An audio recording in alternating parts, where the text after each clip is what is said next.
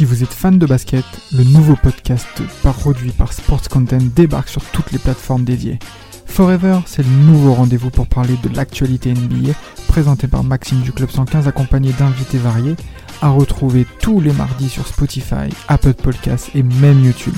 Alors n'hésitez pas, rendez-vous tous les mardis avec Forever.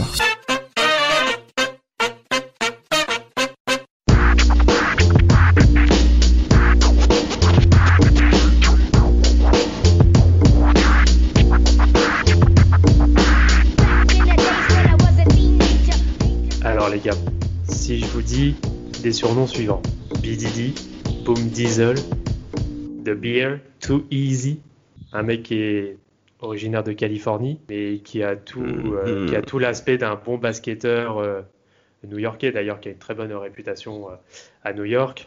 Malheureusement, Ah oui, oui. il a encore fait partie. comment, comment, comment je qualifiais déjà? Ouais, de la maison de retraite Knicks, Oh, t'es méchant, t'es méchant. là où il a pu terminer sa carrière. Malheureusement, bon, dans des circonstances un peu euh, compliquées, bon, on reviendra dessus. Mais c'est un joueur que j'adore. Ah Baron Davis. Que tu adores Ah, Baron. Davis Pourquoi t'as craqué d'ailleurs? Qu'est-ce qui te fait craquer chez lui? C'est le bandeau, c'est le bandeau. C'est le bandeau. Ah Le, ba- le bandeau pour un bandeur. Ouais, là, c'est ça. Quand on était petit, si t'avais un bandeau, ça voulait dire que t'étais fort au basket, wesh. On est d'accord. T'es fort au basket si t'as un bandeau autour de la tête. Et C'est après, ça, c'est comme, euh, comme le arm sleeve d'I- d'Iverson, c'est pareil. Bah oui. Ah oui. Ah, Alors t'avais si t'avais le bandeau plus les traits, c'était un génie même. Non, non. Ah, tu gérais toutes les métisses du quartier. hein. Franchement, ça, c'était pas un Mais, eh, Baron Davis, les gars. The Baron. The Beard. Franchement, c'est l'une des raisons pour lesquelles moi, ça, c'est Baron aussi. Hein. On apprend, ça y est, on sait enfin. Ouais, On connaît la vérité. Oh, c'est l'une des vérités. Moi, en tout cas, ce que j'ai kiffé, c'est son numéro 1, frère. C'est significatif, hein. Le mec, il porte le 1 comme Tracy McGrady. Bon, les deux, malheureusement, les blessures ont fait mal. C'était les premiers pour les blessures. Ah bah, ah, voilà. Est-ce que tu te lâches, hein? Ah, on va se On ne lâcher. jamais. On. Dès que- Quand faut lancer une crotte de Nati Mac, je suis toujours dans les parages. Eh ouais, Tiens, d'ailleurs, numéro un, parce- comme, le, comme le first ballot hein, au, Oh. à- au Hall of Fame. D'ailleurs, c'est le- on va s'en on va s'en occuper de Tracy McGrady. Mais avant ça, on aborde le cas de Baron Davis. Qu'est-ce qui t'a fait kiffer, toi, Samuel? Euh, bah, je l'ai dit, hein, le bandeau. Après, j'aimais bien son côté, moi, euh, dynamique. Je trouvais qu'il ramenait une énergie, il était, il était crosseur, il était, il avait pas peur d'aller vers le, vers l'arceau, et puis c'était un sacré dunker aussi, hein. Et du coup, pour le show, moi, c'était, ben, ouais, ça, c'était ce côté meneur dynamique. Moi, j'ai- c'est un meneur que je kiffais, hein. Baron Davis. Puis le nom, en plus. Le nom, il est Ouais. stylé aussi. Ouais, Baron Davis. Tu vois, il s'appelle pas, euh, il s'appelle pas Michael Johnson, tu vois. Il s'appelle Oh, Baron oh, Davis. oh, oh, oh, Michael. Mais voilà, quoi, c'est ce que j'ai aimé. En plus, dans la même draft, il y avait aussi euh, Steve Francis qui a été drafté une place avant lui, qui était un peu dans le même style de, de joueur, mais plus euh, peut-être un peu plus euh, borderline. Et non, mais c'était c'était une draft sympa, hein, cette draft. Il y a aussi Elton Brown et Lamar Odom. Avant, Charles avant même franchement, avant c'était une draft sympa. la- Alors, avant d'évoquer la draft 99, sur lequel on va forcément donner un petit mot là-dessus, comme tu l'as dit, Samuel, euh, son enfance, euh, Vlad, t'as des petits mots là-dessus? Parce que ça a démarré quand même tôt, hein, le nom Baron Davis, hein, ça commence à bien résonner pour certains et certaines. Ouais, ouais, ouais, bah surtout UCLA, hein, il fait, euh, voilà, il fait quand même une bonne, il fait quand même une bonne carrière, on va dire universitaire euh, là-bas. Et moi, moi, la seule chose dont je me rappelle vraiment de, de son passage à UCLA, je sais pas si vous vous rappelez de l'action où il est en contre-attaque, où il fait sa feinte de passe dans le dos pour aller claquer un Ah, Thomas. c'est bah, bah, son go-to move hein, en soi, hein, parce qu'il le fait, il le faisait quand même assez souvent, hein, cette feinte de passe, euh, de passe dans le dos. Et euh, oui, après, euh, voilà, il fait, il fait quand même, il fait quand même une bonne euh, carrière universitaire à UCLA, qui lui vaut du coup, en effet, son troisième pick euh, à la draft euh, 99, tout à fait. Alors, alors c'est important quand même de mentionner ça par rapport à, sa- à son circuit universitaire. Première année, freshman à UCLA, euh, monsieur était quand même vraiment demandé. hein. C'est-à-dire, il a fait une très bonne partie lycée, euh, bah, sa carrière en tant que high school, bien entendu, euh, à Santa Monica. Il enchaîne à UCLA, mais il avait pas mal de demandes hein, dans le pays. hein. Donc, l'université de Kansas City, Georgia Tech. le mec également demandé, je crois, à purée de patate. Là, j'ai oublié le nom de la fac. Enfin bref, peu importe. Le mec, il est grave chargé au niveau des demandes. Jonathan Kansas et, oh, et Duke, bien sûr. Là, bah, bah oui, comment oublier Duke, évidemment. Et euh, malgré ça, bah, il choisit de rester à UCLA pour rester proche de sa famille et notamment de sa grand-mère qu'il a clairement poussé au cours de toute sa carrière. Il a toujours honoré cette femme qu'il a clairement mis en avant euh, pour, euh, bah, pour ses talents de basketteur, Madame Leila Nicholson, pour la petite histoire. Et en effet, il se blesse gravement. Alors lui, c'est les genoux, les gars, c'est les genoux. Parce que concrètement, rupture des ligaments croisés. Et le pire, c'est qu'à la deuxième année, ça, c'est vraiment pour dire que la jeunesse, ça joue. Hein. Kylian Mbappé, actuellement, s'il se blesse, c'est maintenant. Hein. Parce que ce qui se passe, c'est que le mec, rupture des gamins, il revient très rapidement pour sa deuxième année, en tout cas au cours de deuxième année à la fac. Euh, ça se passe très bien et il s'inscrit très rapidement pour la draft 99. Vous avez des petits mots par rapport à ça. Bah, la blessure au genou, c'est c'est la première euh, d'une longue série qu'il va avoir. Ça s'explique par son jeu. Ça s'explique par son jeu qui est basé sur euh, le côté athlétique. Et comme tu l'as dit, quand on est jeune, on arrive à s'en remettre, mais plus il va vieillir et plus ça va être compliqué pour lui après de, se remettre ce type de blessure. C'est un peu ce que ce, qui s'est passé avec euh, Derrick Rose. Dans le, peut se garder et qui maintenant a compris qu'il fallait qu'il change son style de jeu pour pouvoir durer parce que si tu, si tu forces euh, sur ton, ton jeu athlétique et que ton corps ne suit plus, ben, euh, bah, ta carrière va s'arrêter euh, plus tôt que prévu. Et Baron Davis, il, il a réussi à s'en remettre en étant plus jeune, mais plus tard, on va voir que ça va lui jouer des tours. Aïe, aïe, aïe. Vlad bah, surtout, oui, bah, de toute façon, en effet, hein, c'est vraiment le récit de sa carrière. Malheureusement, euh, c'est, euh, ce sont les blessures. Mais malgré ça, il a quand même, euh, malgré toutes les blessures qu'il a eues entre les genoux et notamment le, dos, le dos aussi, le dos. voilà, le, le, gars a quand même une carrière qui est de 13 ans à peu près, ouais, 12, 12 ou 13 saisons, je ne sais plus exactement. Mais, 99-2012. 99-2012. Donc ça, voilà, ça fait, très, ouais, ça fait 13 ans, ouais. Donc euh, tu dis que bon, le gars a quand même réussi à bien tenir, à bien tenir le coup. Après, en effet, il y a eu aussi des, euh, des contextes et des, euh, et des timings qui ont fait qu'il a pu notamment, notamment exploser. Ah ben, en parlant d'exploser, on va rapidement rentrer sur la draft 99, donner un petit mot que Samuel avait déjà énoncé. On a affaire à quand même à une très belle draft quand même, hein, où on était assez déçus après cette fabuleuse draft 96. Concrètement, entre 96 et 2003, on est dans une période un petit peu difficile au niveau des drafts. On n'ira pas sur la draft 2000, messieurs, c'est pas le sujet. Mais la draft 99, il y a quand même de beaux éléments parce que elle a 2000, il y a de ces mecs claqués. la 2000, c'est la plus nulle de l'histoire, la 2000. Elle, est grave naze, frère. Samuel, elle est catastrophique. Stroll, My Swift. Stroll Il y a Stroll My Swift, il y a des mecs vraiment flingués. Je crois qu'il n'y a pas Darius Miles aussi. Oh, je crois. En fait, en fait, c'est une draft où il y a que des dunkers, t'as rien d'autre. Kenyan Martin, euh, c'est le premier choix de Kenyan Martin, imagine le reste. Ah, et que je, je vous dis des noms vite fait. Hein. Ethan Thomas, Courtney Alexander. Ah ouais, Ethan Thomas. Desmond Mason, Quentin Richardson, une, une, une, une draft de bandeurs. Il y a que qui? Ouais, franchement, franchement, ouais. De vendeur, c'est trop. Non, la draft, elle est incroyable celle-là. On dirait, on dirait, c'est un clip de, de, de, de, Kelly, euh, de frères. Euh, ils sont à la plage, frère. N'y que ça avec des meufs. Ah ouais, avec Cisco. Poteau. non, non, non. La draft 99, c'est un autre niveau quand même. Il y a, on peut voir, il y a, il y a Rip Hamilton. Lamar Odom, Sean Marion, Jason Terry, Cory Maggett, Ron Artest, ouais, James Posey, Kirilenko, qui était arrivé avec une étiquette euh, énorme aussi, et puis surtout Manu Ginobili. Ah ben ça c'est la trouvaille, c'est la trouvaille. Et il y a quand même aussi, euh, attends, il y a qui aussi? Il y a Fred Weiss qui avait été drafté dans cette, euh, Weiss, dans cette draft, ouais, qu'on n'aura jamais vu au final. Et puis il y avait mon, mon Laker, euh, Devon George.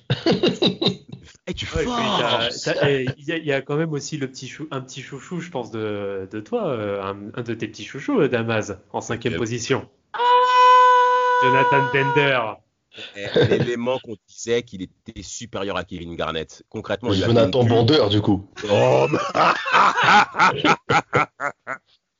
non, mais concrètement, on a bien joué ce carte-là parce que ce mec, il sort de, il sort de high school, on a tout donné comme quoi que c'était un bête de mec, ouais, supérieur à Kevin Garnett. Franchement, les Spurs, enfin les Raptors qui l'ont drafté après qui a été échangé avec Antonio Davis à, Indy, il y avait une grave, il y avait une grosse pub là-dessus. En tout cas, pour revenir à notre Baron Davis chéri, il sort en troisième position et drafté par les Hornets de Charlotte. À cette époque, c'était plutôt quoi pour vous, Charlotte, à cette époque, un petit peu avant de briefer sur euh, le début de carrière de Davis? Bah moi, pour moi, c'était le, c'était le flow. J'aimais bien le maillot, j'aimais bien le, le, logo en forme d'abeille. C'était un truc. Puis il y avait eu Alonso Morning, il y avait eu euh, notre ami, euh, comment ça s'appelle Larry. Larry. il y avait déjà Jamal Mashburn ou pas encore là? Si, si, il y avait eu Jamal Mashburn. Oui, il y avait, encore. il y avait Jamal, il y avait Jamal Mashburn qui arrive. Si, si, Jamal Mashburn, il arrive en, il arrive en 2000, il arrive en 2000, juste l'année d'après, normalement. Ouais, il y aura Jamal Mashburn après, donc euh, à l'époque, ouais, non, ouais, Jamal Mashburn, ça arrive après, parce que c'était le duo avec euh, Baron Davis. Mais euh, non, ouais, c'était une équipe qui avait, qui avait du flou, hein, les, les Hornets. Puis il y avait aussi notre Little Man Bugs. Bugsy. Ouais, donc, ouais, Bugsy. Donc, donc c'était non, c'était une équipe stylée, c'était le swag un peu. Exact, exact. les, les, performances de. Bizarrement, on parle beaucoup de swag avec toi. Mais, avec moi mais, mais, parce que lui-même, c'est un bandeur. On a bien les équipes de vendeurs avec toi. Oui. Attends. les Lakers, qui supportent supporte les Lakers. Ouais. tu veux. Et, et, à l'est, et à l'est, je suis pour l'équipe euh, championne des bandeurs, euh, New York Knicks, hein, comme notre ami Brice. moi, je suis un mec des grandes. Je, je suis pas un pecno, moi. ah, ça, c'est sûr. un mec de l'Indiana, toi, ça se voit. Ah, là, arrêtez vos conneries. Arrêtez vos conneries, les gars. Commencez pas à chauffer, les gars, parce que c'est pas le sujet. En tout cas, Baron Davis, première saison rookie, il démarre sur le banc. Il fait 82 matchs en cours de saison régulière, pas de souci avec ça. Cependant, il démarre sur le banc. Et il fait On peut dire que c'est un flop hein, au début. Au début, il y a des attentes qui peuvent se dire que par rapport aux autres joueurs de sa draft, bah, qui sont draftés au même poste. Euh, bah, par rapport à un mec qui est troisième de draft, on s'attend pas à ce qu'il soit à 6 points par match quand même. Hein. Bah ouais, hein. surtout que derrière, tu as André Miller, Jason Terry euh, qui ont été draftés derrière lui, par exemple, au même poste, et qui font des meilleures saisons ouais, tu t'attends pas à ce que le mec il a des chiffres comme ça. Là, tu penses quoi du début de carrière de Mr Davis? Bah, C'est ouais, c'est compliqué. Alors, euh, on, enfin, on, euh, on, qualifie sa première saison, on va dire, de décevante mais c'est surtout que derrière, c'est Paul Silas en fait qui ne lui fait clairement pas confiance. C'est euh, surtout ça, donc euh, sur lequel il euh, il termine, euh, bah voilà, il termine sur le banc pour pour toute la saison. Après après par contre, il a réussi directement sur sa saison de sophomore, donc à passer de, de 6 points à 14 suite à un concours notamment de circonstances, parce que tu as notamment Eddie Jones, d'ailleurs on a oublié de le mmh. mentionner, euh, qui part au, au, hit de, de Miami. En échange. Euh, voilà, c'est ça, en échange. Euh, derrière, il y a aussi euh, Jamal Mashburn qui arrive, mais qui se, je crois que c'est sur cette saison-là, qui se blesse assez rapidement aussi. Donc il y a besoin, voilà, hein. Voilà, c'est sa grosse blessure. Et c'est là, voilà, il y a besoin de quelqu'un pour prendre en effet les, euh, pour prendre en effet euh, les rênes de, de, la franchise. Et pour le coup, euh, Baron s'en occupe très bien. Bah, en plus de ça, ce qui est bien à mentionner, c'est que les stats de Baron se multiplient pratiquement toutes hein, au cours de cette saison 2000-2001, où il fait certes 14 fois par match, mais également 7 passes décisives pour euh, une deuxième saison, sans compter les 5 rebonds. On a affaire à un joueur qui est quand même complet, sans oublier bien entendu sa qualité en tant qu'intercepteur. Il finit avec euh, deux steals par match au cours de cette saison 2000-2001, où il va en, effet eh ben, emmener les Hornets en playoff, bien entendu, en sortant au premier tour un certain Tracy McGrady du Magic d'Orlando, qui souffre également de l'absence de Grant Hill. Comment se passe, Samuel Je te sens arriver. Je te sens. Je te sens. Je te sens. Je t'ai senti démarrer après que tu dises ça. Cas, Baron Davis, Baron Davis, alors, ce qui, est, important, c'est qu'à Charlotte, il est toujours en playoff. En 2000, il est au premier tour face euh, aux Sixers de Alan Iverson, sorti au premier tour. ensuite, en 2001, il fait une fabuleuse série face aux Bucks de Milwaukee, de notre très cher Rafik national. Et, concrètement, ça se joue à rien, hein, Vlad, hein, au cours de cette série de 2001. Ça, se joue en 7 matchs, hein, c'est ça, cette série. Exact, exact, exact, 7 matchs. Tout à fait. complètement. Et euh, oui, et là, et là, en effet, c'est parce que c'était un peu les Bucks à l'époque.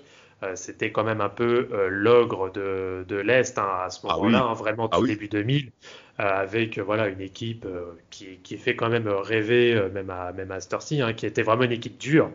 Et non, et franchement, les Hornets n'ont clairement pas démérité sur, sur cette série. Pas du tout, pas du tout. Samuel, tu as un mot à dire par rapport à, à notre Mister Davis en playoff? Ben, il montre que ça peut être un leader, hein, des, malgré son jeune âge. Il n'a pas un effectif pléthorique, mais il réussit déjà à qualifier son, son équipe en playoff. Donc, euh, je trouve que ça montre, euh, que le mec il a, il a du mental et que c'est un leader. Et en plus, comme tu l'as dit, il est bon sur euh, tous les côtés du terrain, c'est un bon organisateur, c'est un bon dunker, il shoot bien à trois points, il sait défendre, il est vraiment bon partout.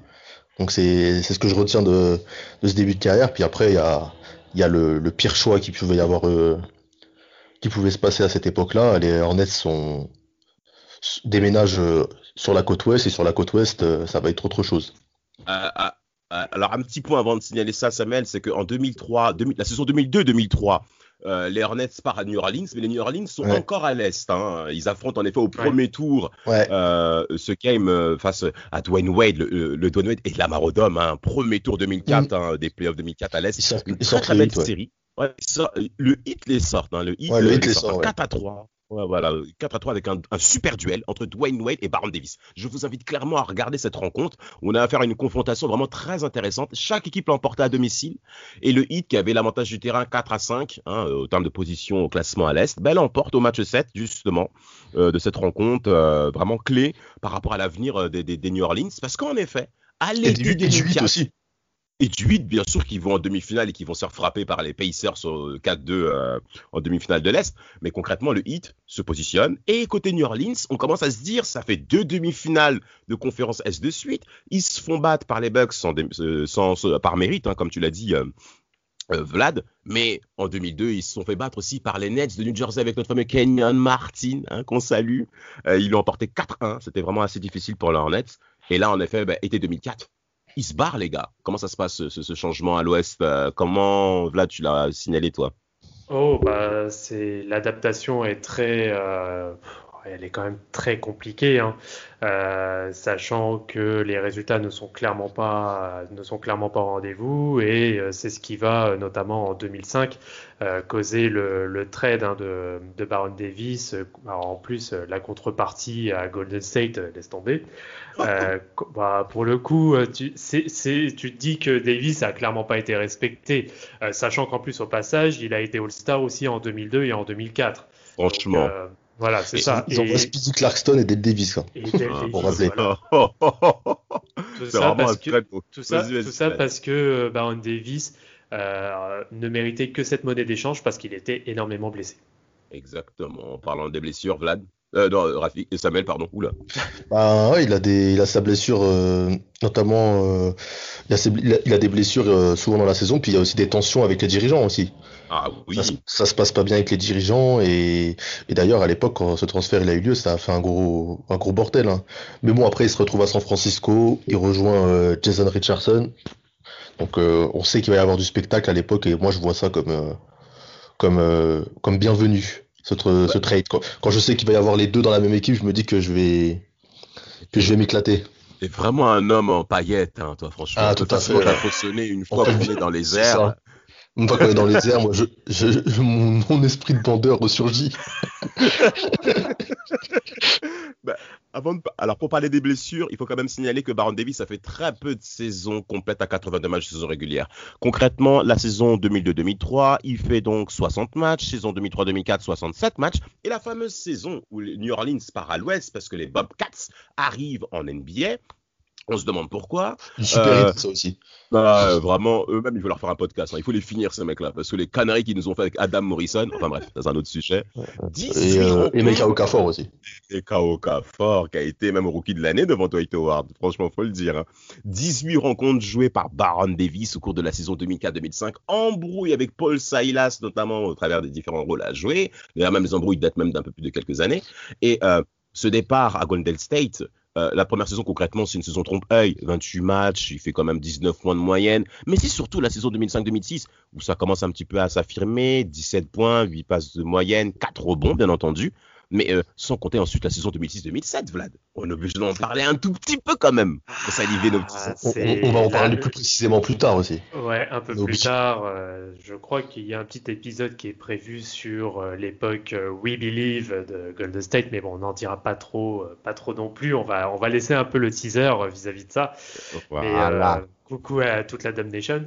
Euh, mais euh, oui, non, la, saison, par contre, euh, cette saison-là, voilà, Baron Davis commence vraiment à monter en régime. Il est à peu près à 22 points, 7,5 passes, quasiment 5 rebonds, et aussi très bon à l'interception, hein, 2,3 interceptions. C'est le meilleur intercepteur de la Ligue hein, cette saison. Voilà, c'est ça. C'est ça, meilleur, meilleur intercepteur, surtout dans une conférence Ouest, voilà, qui, qui voilà, qui reconnaît la conférence Ouest depuis euh, quelques années maintenant, depuis à peu près 15 ans, c'est vraiment les grosses écuries et, euh, voilà, c'est, il arrive quand même à, à, se montrer malgré la saison, euh, malgré comment dire, malgré les grosses écuries que tu peux avoir avec bon, pas trop les Lakers à cette époque, mais c'était surtout le Texas où, où ça discutait pas mal et aussi un peu dans, dans l'Utah. Après, il faut rappeler aussi qu'il y a eu des arrivées importantes. Hein. Il y a Al Harrington, euh, Stephen Jackson, il y a aussi le, jeune Montaelli qui est là. Euh, T'as un 5 quand même, en termes de show. Stephen Jackson, Baron Davis, Jason Richardson, Al Harrington, Montaelli. Moi, je me suis régalé. Hein. Sur le banc, t'as Matt Burns, t'as Michael Pietrus, notre ami Air France, qui, qui, ramène toujours son peps et sa dynamique aussi dans cette équipe. Qui a une belle carrière, hein. qui a une belle carrière, Mike Pietrus. Franchement. Et donc, euh, et donc aussi, et puis il y avait notre notre ennemi juré des Français, euh, Jazik Evicius, sur le banc. Ah, Sarunas. Sarunas. Quand même. Ah, un sacré joueur. Hein. Et au final, ils font cette surprise, euh, premier tour des playoffs, ils sortent euh, les Mavs de Dirk. Exact. Les finalistes de la saison précédente, donc c'est un sacré coup. Hein.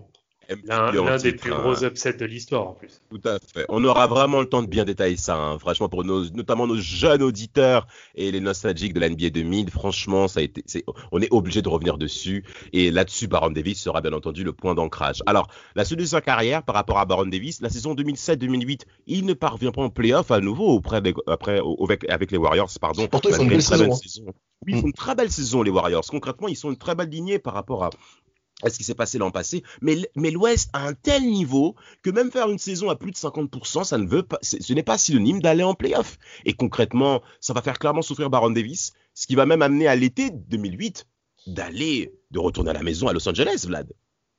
Oui, oui, c'est euh, le début, euh, on va dire le début un peu du, euh, du renouveau des, des Clippers qui avaient aussi connu une belle campagne. C'était quoi C'était en 2006 ou 2007, je ne sais plus exactement. 2006, 2006. On va revenir dessus également. On va revenir dessus. Voilà, qui avait fait une belle campagne, mais voilà, c'est les, les, Clippers avaient besoin d'un, on va dire, d'un bol, d'un bol d'air frais. Et honnêtement, le passage de Baron Davis à, aux Clippers était très correct, sachant que ça a été aussi euh, par la suite les débuts, euh, notamment du trio euh, avec avec à la fois DeAndre Jordan et Blake Griffin lorsqu'ils lorsqu'ils sont arrivés dans, dans, la grande ligue et c'est là que le surnom de Lob City était arrivé. Exactement, Samuel, toi qui bah, aimes bander. Quand il arrive à la base, il arrive pour jouer avec. ah mais c'est dans une équipe que je déteste, donc ça marche pas. Ah zut il arrive, euh, il arrive au départ pour jouer avec Elton Brand, hein, qui est, qui est d'ailleurs de la même draft que lui, mais qui au final se barre au dernier moment aux Sixers et Davis euh, lui se pète. Donc au final, euh, je crois que c'est la plus mauvaise saison qu'il fait de sa carrière depuis son année rookie. Mm. Et, et, au final, ouais, cette saison-là, c'est une vraie catastrophe. Hein il y a une vraie chute. Hein. Il y a une vraie chute en termes de stats pour Baron Davis. Hein. Il, il, fait 21 points, 22 points concrètement au cours de la saison 2007-2008 et il finit avec 14 points de moyenne, même 15, 14,9 pour être plus précis. 7 passes D, 3,7 euh, au rebond, il n'y a pas de souci. Mais Baron Davis fait 65 matchs. Il retourne dans ces saisons avec ses blessures récurrentes. Bon, après la saison 2009-2010, il a 75 euh, matchs joués, mais concrètement, l'effet des blessures et à mon avis, l'hygiène de vie de Baron Davis doit, doit pas être exempt de tout reproche. Hein. Monsieur, à mon avis, doit bien savoir s'amuser. Et concrètement, euh, la, la, la, période Ce n'est que spéculation. Ouais, ce n'est que spéculation. Je parle au conditionnel. Je parle au conditionnel. Mais concrètement, ah, c'est très facile de s'amuser. Mais la période aux Clippers est, décevante quand même. Moi, je m'attendais à mieux, hein, même en termes de choix de carrière. Je sais pas pour vous. Mm. Mais ça a pas un peu. Hein. Je pense qu'il voulait. Bah, en fait, c'est que il arrive là-bas, il retourne à la maison. C'est souvent la fausse bonne idée. Je, je, viens de Los Angeles, donc je retourne là-bas et je vais tout péter. Et au final, euh, les mecs, quand ils retournent là-bas, ils pensent à autre chose qu'au basket et, et ça se passe pas comme prévu, quoi. Il y avait, je trouve que c'est la fausse bonne idée de vouloir jouer dans, de là où on vient quand on est en NBA souvent. Être proche de ses amis, de sa famille. Ça me rappelle, ça me rappelle quelque chose qui s'est passé euh, récemment là d'ailleurs. C'est avec quoi? C'est Kawhi Leonard, je crois qu'il voulait retourner aux Clippers. Ouais, et Paul George aussi. Hein, oh, direct les gars. Les deux, puis il a clasher. Il y avait eu Paul Pierce aussi. Il y avait eu Paul Pierce qui était parti ah, oui, Clippers. Euh. c'est différent. Paul Pierce c'est différent. C'était pour fermer la boucle, je crois, euh, un truc comme ça. Pour jouer avec Doc Rivers, c'était surtout ça. Mais après, après c'est des mecs de Los Angeles aussi, c'est compréhensible. En tout cas, par rapport à, aux Clippers, embrouille également avec le board. Hein, euh, à nouveau, avec un certain Donald Sterling, je crois. Est-ce que vous vous souvenez de ce personnage? euh, Ouais. Ouais. ouais. on, va passer. Sans commentaire. Par, par, le 19 euh, décembre 2011 aux Cavs de, de, de, Cleveland. concrètement, les Cavs ne veulent pas lui. Hein, le tour de draft était clairement l'élément majeur et ils vont même drafter un joueur qu'on connaît tous, Hulk Uncle Drew, appelé Kyrie Irving euh, chez les Cavs au travers justement de ce trade de Baron Davis qu'ils vont mettre dehors. Concrètement, ils vont vraiment le mettre dehors. Euh, et, 19 décembre 2011, pardon, il arrive enfin. Alors, c'est février 2011 qu'il arrive aux Cavs. Et décembre 2011, il arrive à New York. Euh, dernière saison, baroud d'honneur, Vlad, qu'est-ce que tu en as pensé de ce passage à New York?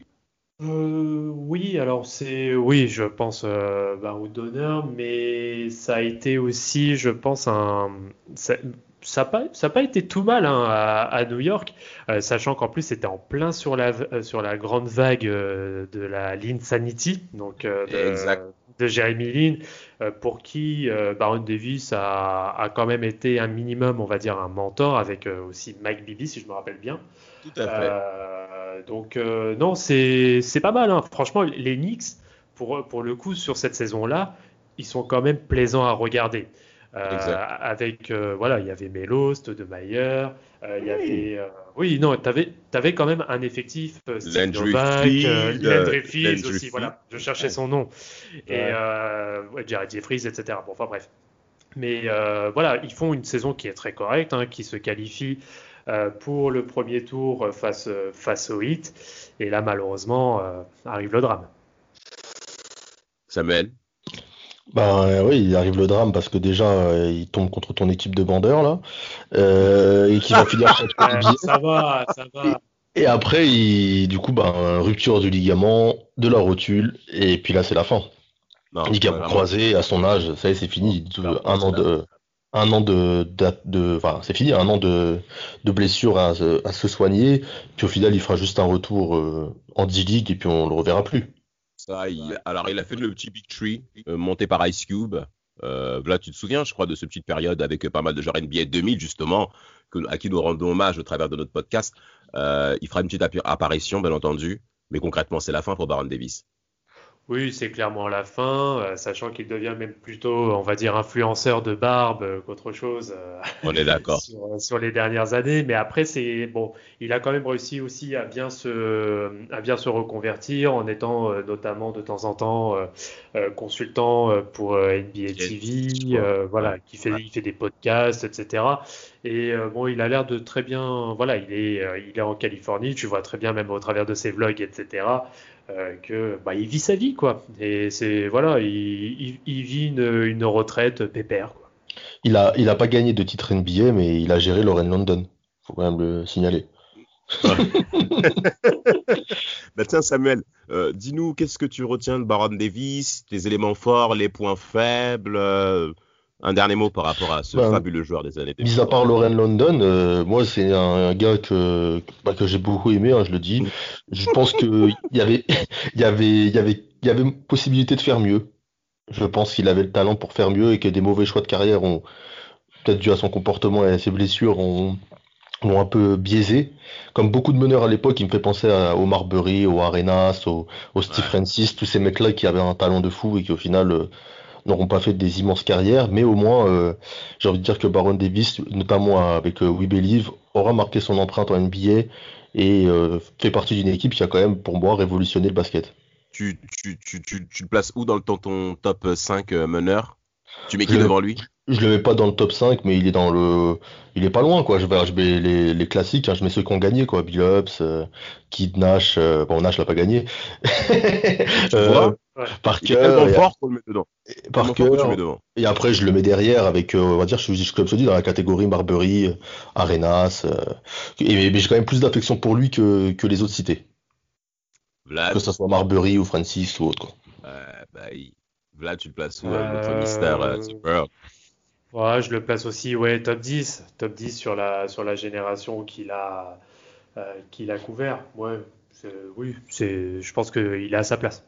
Et tu es dans ton, dans ton historique, tu le places. enfin, qu'est-ce que tu retiens de lui en point majeur pour notre mystère Baron?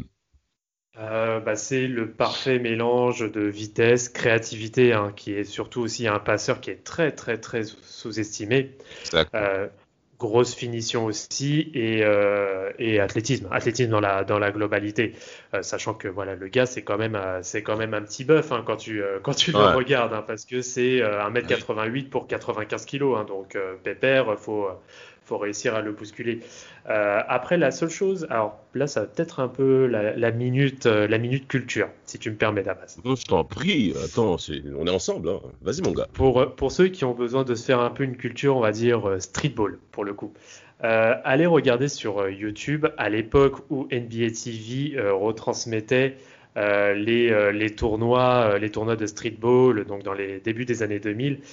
il participe notamment à l'Entertainers Basketball Classic, donc dit le tournoi du, du Rocker Park, où il intègre l'équipe du, du, Murder Inc. de Jarul. Oh là là là là, tu m'as régalé. Mais euh, c'est voilà avec lequel il fait équipe avec euh, Derek Anderson, des, euh, aussi des légendes du streetball hein, telles que Prime Objective par exemple, contre l'équipe du contre l'équipe du Terror Squad de Fat Joe. Où là tu as mais c'est juste c'est un portefeuille de All Star le, truc. Tu as ah. Cutino Mobley, Stephen Marbury, Sean Marion, Jermaine O'Neal et aussi des des comment dire des légendes du streetball. Tu as The Franchise, Ebola et de, Best Kept Secret. Et euh, ah. voilà, c'est là où il a réellement obtenu son, son surnom de Too Easy. Et regardez ça sur YouTube, hein, l'épisode est disponible et euh, franchement, c'est juste un régal. Oh non, magnifique. Par rapport à Baron Davis, dernier mot que moi je pourrais mentionner, pas très bon shooter de lancer franc, un grand, on va dire un grand accélérateur de jeu. Le mec te dynamise une équipe, un physique exceptionnel, malheureusement avec au, pied d'argile comme on pourrait dire, avec les genoux qui se blessent facilement, le dos, le poignet qu'on a oublié de souligner également qui, où il a été touché. Baron Davis concrètement restera pour moi un joueur qui y a un goût d'inachevé qui est quand même assez évident parce qu'il aurait pu clairement pu faire mieux notamment en termes de choix de carrière, mais surtout Allen Iverson de sa propre bouche, mentionne que Baron Davis a été son plus grand défi en défense au niveau des meneurs et des arrières durant toute sa carrière. Merci Baron Davis.